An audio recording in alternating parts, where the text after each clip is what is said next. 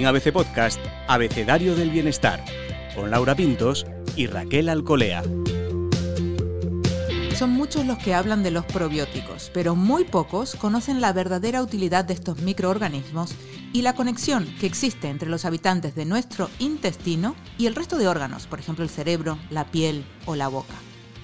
Soy Laura Pintos y en este episodio del podcast Abecedario del Bienestar, Raquel Alcolea y yo hablamos con la doctora Olaya Otero. Ella nos va a ayudar a entender qué son los probióticos, cómo funcionan y para qué sirven. Olaya es doctora en biología por la Universidad de Vigo, máster en innovación en seguridad y tecnología alimentarias y en aplicaciones en ciencias de la vida. Forma parte del equipo de Nutribiótica y además divulga a través de sus redes sociales la importancia de tener una microbiota equilibrada y nos cuenta siempre los efectos que puede tener el uso de probióticos sobre la salud. Bienvenida, Olaya. ¿Qué tal? Encantada de estar con vosotras. Igualmente, es un gusto tenerte aquí en el podcast de ABC Bienestar y además para hablar de un tema tan importante. Todos sabemos ya a esta altura que es importante y todos hemos oído hablar de la palabra esta, el palabra probiótico. Pero qué lío tenemos realmente. ¿Por qué crea tanta confusión esto de probiótico y prebiótico? ¿Tienes alguna fórmula para que nos quede definitivamente grabado qué es cada uno? Claro, pues mira, yo creo que eh, en parte esto viene porque hemos empezado a hablar en los últimos años mucho de, los probióticos. Eh, en todos los ámbitos se escucha, ¿verdad? Y hasta es casi, diría yo, un reclamo, un reclamo publicitario. Se usa mucho con probióticos, con probióticos, ¿no? Por esa, digamos, ese beneficio, ¿no? Que se le atribuyen. Yo para que, así, para que nos quede muy claro, cuando hablamos de probiótico, como Hablamos de organismos, de microorganismos vivos que confieren un beneficio. Sin embargo, prebiótico es la comida de estos organismos. Entonces, eh, podemos entender que no son exactamente lo mismo, ¿no? Unos son bichos, es eh, probiótico son bacterias en la mayor parte de los casos, y el prebiótico es el alimento de estas bacterias probióticos, lo que has dicho de la O de organismos, nos puede ayudar y prebióticos es lo que le damos de comer a esos bichitos. Efectivamente. Nos lo grabamos. Además suele haber algunos errores, ¿no? ¿Cuáles, mm, un poco a través de la divulgación que vas haciendo en tus redes, cuáles son los principales errores así que cometemos cuando hablamos de probióticos? Seguro que habrás escuchado barbaridades. A ver, mm, más que errores, yo creo que es eh, pues el uso popular ¿no? de esa palabra, del uso de la palabra probiótico, pues para referirnos, por ejemplo, a los alimentos fermentados, a estos alimentos que se realizan con microorganismos vivos, eh, como son el yogur, el queso y la kombucha, que pueden ser muy saludables porque estos microorganismos que se emplean para su elaboración producen sustancias que son interesantes, pero ese beneficio que se le atribuye a los alimentos fermentados no es tanto por tener bichos vivos, que en muchos casos ya están inactivados para que puedan sobrevivir, el producto tenga una vida útil larga, digamos. Es porque, bueno, pues el metabolismo que le llamamos de estas bacterias eh, produce sustancias interesantes. Entonces, se habla muchas veces de alimentos probióticos, alimentos probióticos. Bien, pues a mí a veces me da rabia porque mm, no podemos hacer una verdadera terapia con este tipo de, alimentos, ¿no? Para realizar una verdadera terapia hay que emplear cepas muy concretas, microorganismos probióticos con una demostrada eficacia y no estas mezclas de, de microorganismos que se emplean para elaborar eh, el yogur, por ejemplo. Pero entonces, Olaya, esto de, por ejemplo, voy a tomar kefir o, cosas así, mm, ¿no nos ayuda? Sí, eh, dentro de una dieta equilibrada, variada, estos alimentos fermentados son muy interesantes porque, eh, bueno, pues producto de, esa fermentación que llevan a cabo los microorganismos, se producen vitaminas, ácidos orgánicos, eh, sustancias que son muy saludables, pero las sustancias que producen estos, estas eh, bacterias, por ejemplo, o levaduras, no en sí esa bacteria o esa levadura es la que tiene una demostrada acción sobre nuestra salud. Entonces, por supuesto, dentro de una dieta equilibrada, variada, con donde incluyamos una gran variedad, una gran cantidad, por ejemplo, de frutas, de verduras, de vegetales, sería muy interesante incluir estos alimentos fermentados, pero no porque vayan a, a producir un gran cambio, ¿no? Ayudarnos a cambiar la composición de la microbiota, que sin embargo, los probióticos eh, digamos, más nutracéuticos, sí pueden llegar a, a, a, ejercer estos cambios en la, en la configuración de nuestra microbiota. Perdón por aclarar, ¿te refieres a los que vas a la farmacia y te los compras con una prescripción médica? Sí, bueno, realmente los probióticos no son fármacos. Efectivamente, son de venta libre, pero yo siempre hago hincapié en, por favor, apoyaros en vuestro profesional de la salud para hacer una correcta elección, porque existen microorganismos muy distintos, cada uno va a tener una acción muy concreta y nos va a mm. ayudar de un modo muy concreto. Entonces, mm. porque, oye, me voy a tomar el probiótico que se ha comprado mi vecino en la farmacia, que a él le ha sentado muy bien, a ver qué tal me sienta a mí. Pues seguramente eh, tiremos el dinero porque hay que ser muy específicos a la hora de seleccionar un probiótico. Nos puede ayudar, cada uno nos puede ayudar en un sentido muy concreto. No vale para todo, efectivamente. Claro, conviene a veces ser técnicos en este sentido, Laia, entonces, porque has hablado de cepas, entonces nos, nos, tienes que traducir ahí, nos tienes que contar un poco con algún ejemplo, ¿no? De algo más cercano que, que podamos entender. Ah, pues mira, eh, los microorganismos probióticos se nombran con varios nombres, que es el género, la especie, y luego está este nombre que es la cepa. Y yo, bueno, el libro, el revolucionario libro de los probióticos, lo explico así. Es como si tuviéramos, eh, vale, pues atletas, tenemos varios atletas, ¿no? Es algo, un rasgo en común, igual puede ser el género, ¿no? Eh, y hacen, son además atletas de élite y se dedican sus cuatro o ocho horas de entrenamiento al día, vale, eh, ya tienen más cosas en común. Pero si uno hace levantamiento de, pesas, hace alterofilia y el otro hace triple salto, no podemos extrapolar la acción de un, las cualidades que tiene uno de los deportistas al otro, ¿no? El que levanta pesas igual nos hace el triple salto y no se clasifica para las Olimpiadas. Bueno, pues las cepas igual. Por ejemplo, Bifidobacterium breve B3, esa cepa, la B3, tiene estudios por su acción antiobesogénica.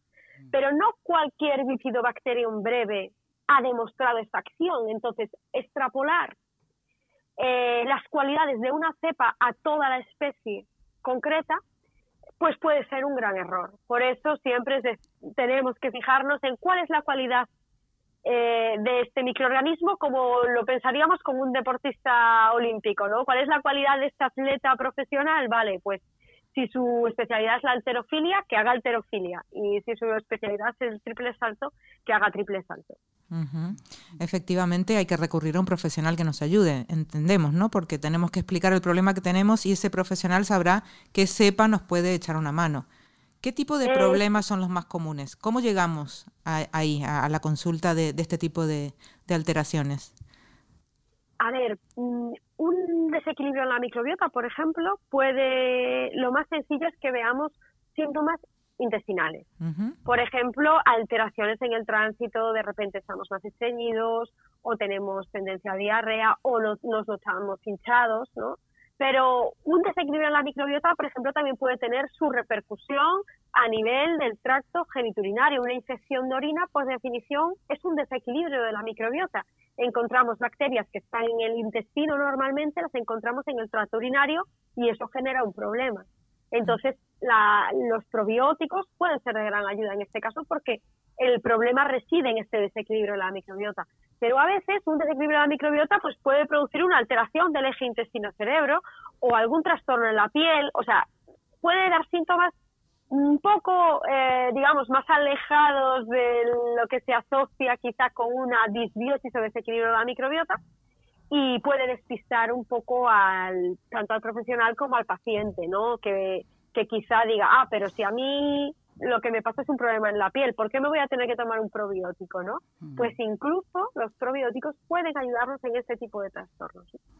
Mira, recientemente, con motivo del Día Mundial de la Salud Mental, eh, hicimos referencia a un tema en tu libro, que es la relación entre la microbiota y la salud mental, ¿no? Esto sí que no, no, suele, no suele conocerse. ¿Cómo nos relacionas esa, esa, pues, el estado mental con la microbiota? Bueno, existe lo que se llama eje intestino-cerebro, ¿no? Eh, nuestras bacterias intestinales producen muchas moléculas, eh, decía vitaminas, incluso neurotransmisores, moléculas con una acción antiinflamatoria, por ejemplo.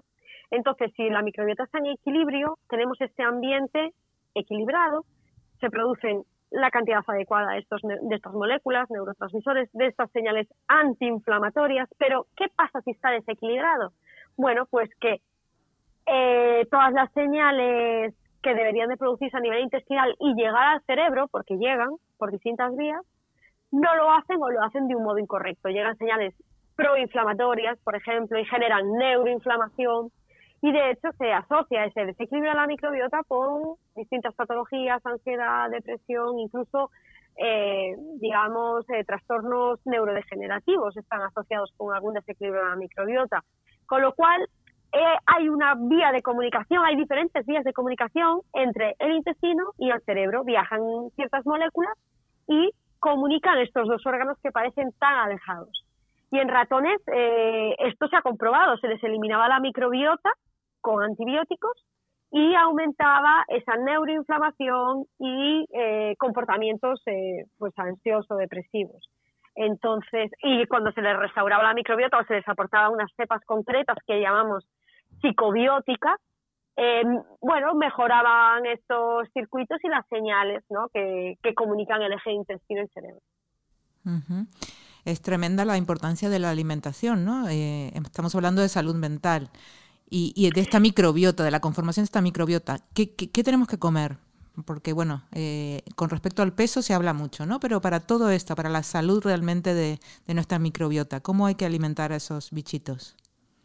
Mira, pues me, parece un punto muy, muy, muy, muy importante porque eh, la alimentación es uno de los grandes moduladores de esta composición de la microbiota, porque podemos aportar un probiótico muy bien seleccionado, esa cepa concreta, que como la alimentación sea nefasta, no vamos a lograr el resultado esperado, ¿no? Hmm.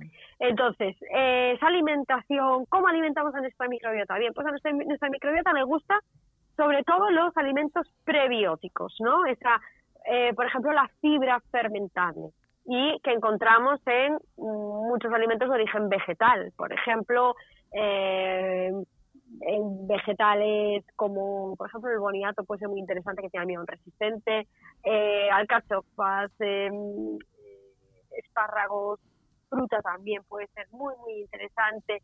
Yo siempre digo, en la base tiene que estar esos vegetales, esas verduras. Y eh, también sería muy interesante añadir grasas de calidad, que a veces nos olvidamos de las grasas ese aceite de oliva que afortunadamente en España tenemos unos, bueno, pues la dieta mediterránea es, eh, digamos, puede ser muy, muy saludable para nuestra microbiota. No olvidarse de tener en la base vegetales, aportar proteína de calidad y grasa de calidad también. Mm. Es cierto que en, en ABC Bienestar hemos hablado muchas veces del almidón resistente, pero estaría muy bien que nos, que nos recordases porque hay fórmulas además para fabricar, digamos, nuestro propio almidón resistente, ¿no? ¿Nos puedes contar eh, esos recursos que nos pueden ayudar a tener más en nuestro día a día? Sí, pues bueno, el almidón eh, son, por decirlo de algún modo así un poco sencillo, son cadenas de azúcares, ¿no? Todas unidas. Y claro, existe un almidón que es más fácil de digerir por nuestra maquinaria enzimática y otro que no es fácil de digerir por nuestra maquinaria enzimática y llega a nuestras bacterias intestinales alimentándolas a ellas. Eh, y aún por encima nos sube ese índice glucémico, porque claro, nosotros no lo digerimos. Entonces, ¿qué, ¿qué, es interesante? Aportar alimentos que contengan una mayor proporción en este almidón resistente. Por ejemplo, los plátanos, ¿no? Cuanto más verde sea un plátano, más proporción de almidón resistente va a tener. Y luego, estos productos que tienen féculas, como puede ser la patata, eh, arroz, el boniato, si están, si los calentamos y los dejamos enfriar, va a aumentar en este proceso, al enfriarlos, va a aumentar la proporción de almidón resistente. Con lo cual van a dar menor pico de, de azúcar y va a alimentar a nuestra, en vez de servir de alimento para nosotros, va a servir de alimento para nuestra microbiota. Y gracias a, a la fermentación de este almidón resistente, nuestra microbiota produce sustancias que son muy beneficiosas para nuestra salud. Es decir, Olaya, que hervimos la patata, la guardamos en la nevera y nos la comemos al día siguiente, por la noche. Por ejemplo, claro, eh, lo podemos hacer así. Y se puede comer caliente, porque una vez se ha dejado en la nevera eh, ese tiempo, por ejemplo, pues de un día para otro se podría hacer.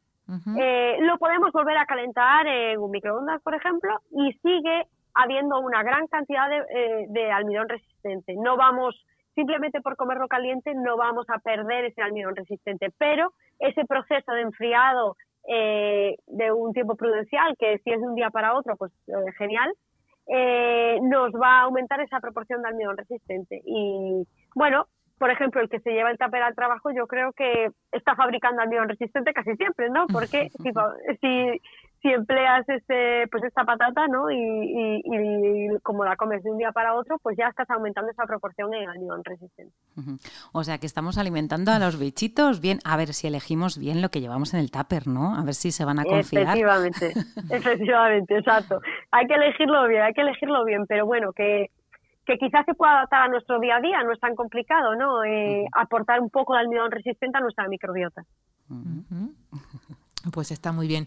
Y tú eh, hablabas, bueno, de verduras y fruta como base de esta dieta.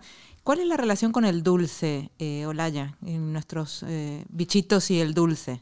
Por un lado, el ansia que tenemos todos en algún momento, ¿no? Y luego, ¿qué, qué está causando eso a nuestra microbiota, ese consumo de dulce?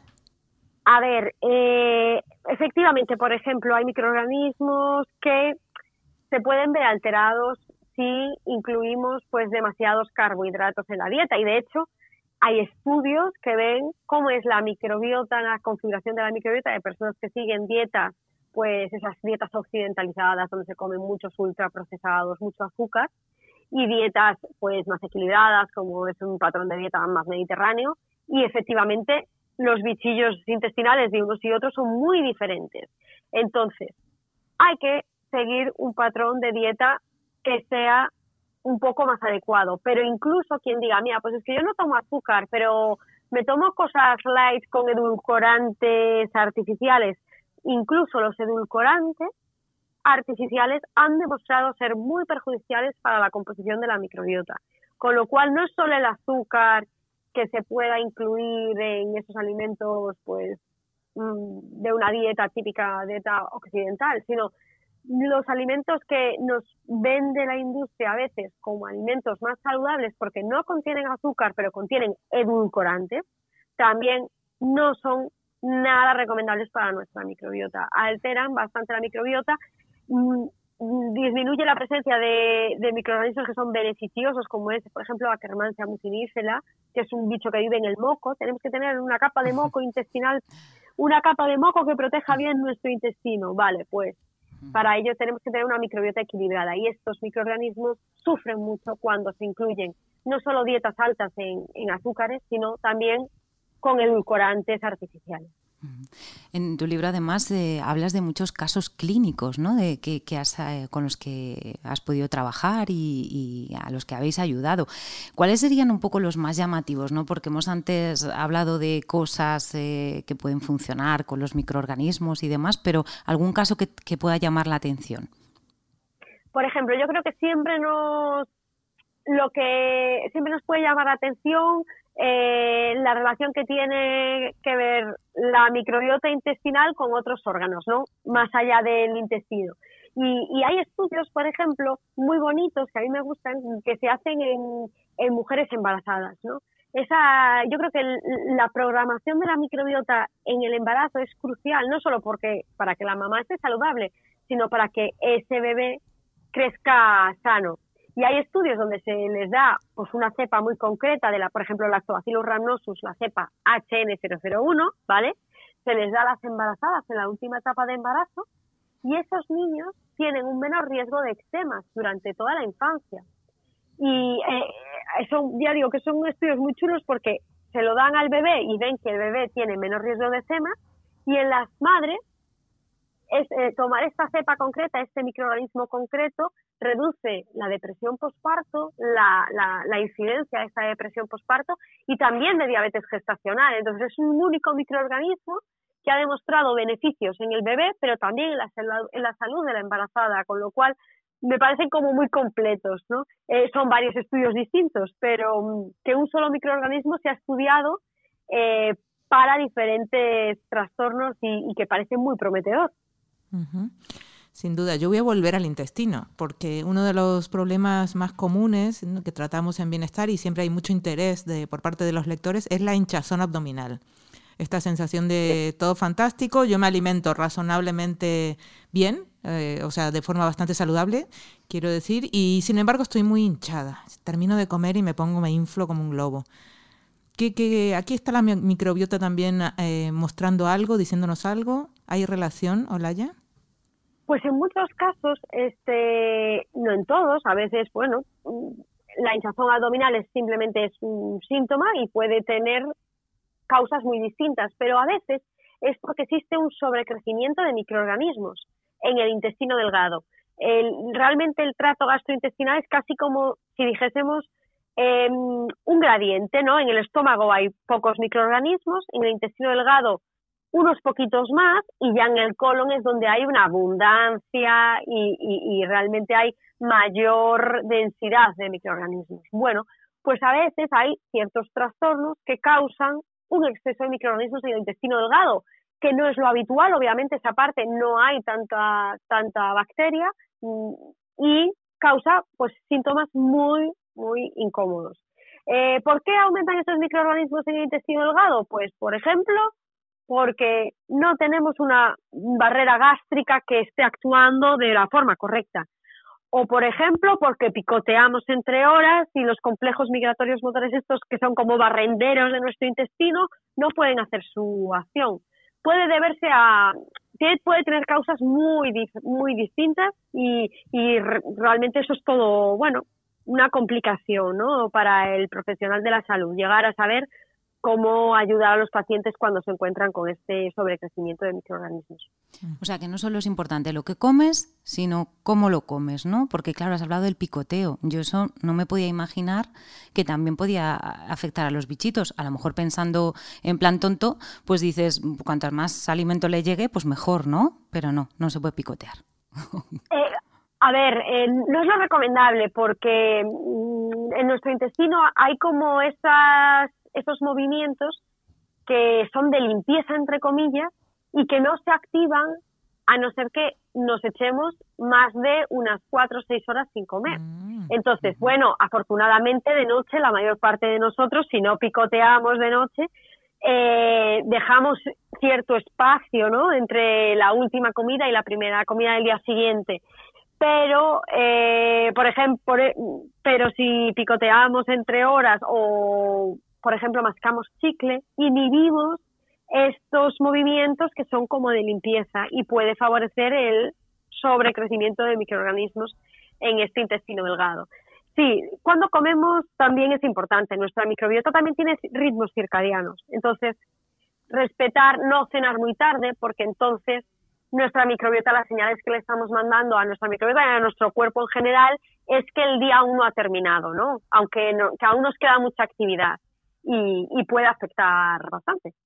Es muy interesante todo esto que está contando Laia porque conecta con estas tendencias que hay ahora, ¿no? Tanto del ayuno como efectivamente de los ritmos circadianos de, actividad y de, y de descanso. Eh, en la parte del ayuno, Olaya, ¿cómo, ¿cómo crees que puede influir todo esto de los probióticos? A ver, eh, los estudios, eh, los ayunos, digamos, normales en el sentido de, pues, pues un ayuno nocturno pues un poquito más prolongado, ceno pronto y, desayuno lo más tarde que pueda, eh, favorecen una microbiota porque precisamente, bueno, pues dejan esos descansos entre, entre comida y comida.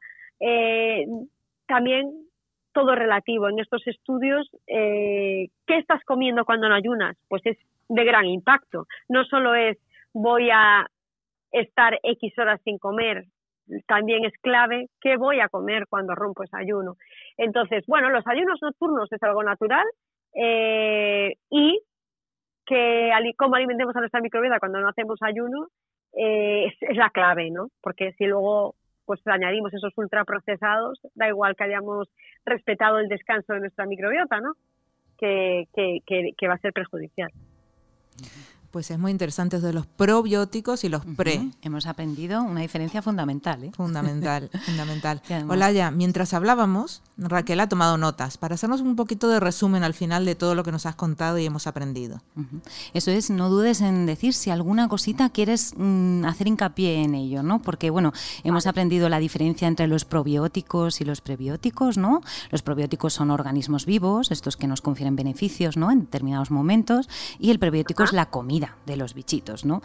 También nos has hablado de esos malos usos, ¿no? Pues a veces nos referimos a los alimentos fermentados y confundimos conceptos y creemos que que, todos son bichitos y que todos nos van a ayudar. Bueno, tienen beneficios, nos has dicho, pero no los que tienen los probióticos. ¿no? Para hacer terapia hay que usar cepas muy concretas, nos dices.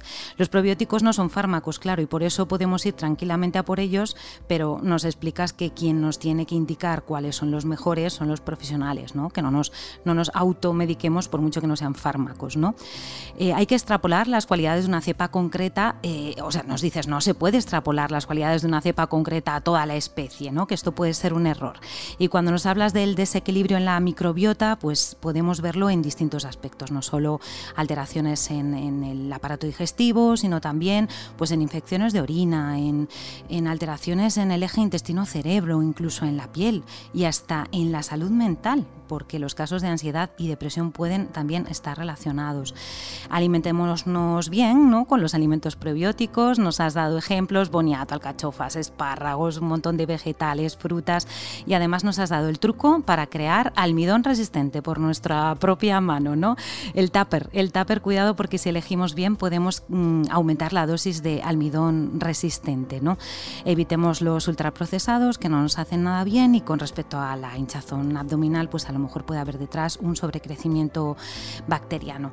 Por último, pues ya está que la microbiota tiene ritmos circadianos también, así que importa lo que comemos y también cuándo lo comemos. Hola ya. Perfecto, vamos. Menudo resumen. Eh, todo muy todo muy acertado, sí.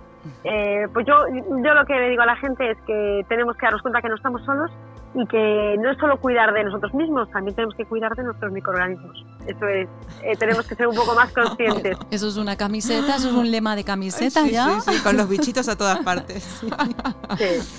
Muchísimas gracias, Hola Yotero. Gracias a vosotros, un abrazo muy grande. Un abrazo y hasta la próxima, bienestarios.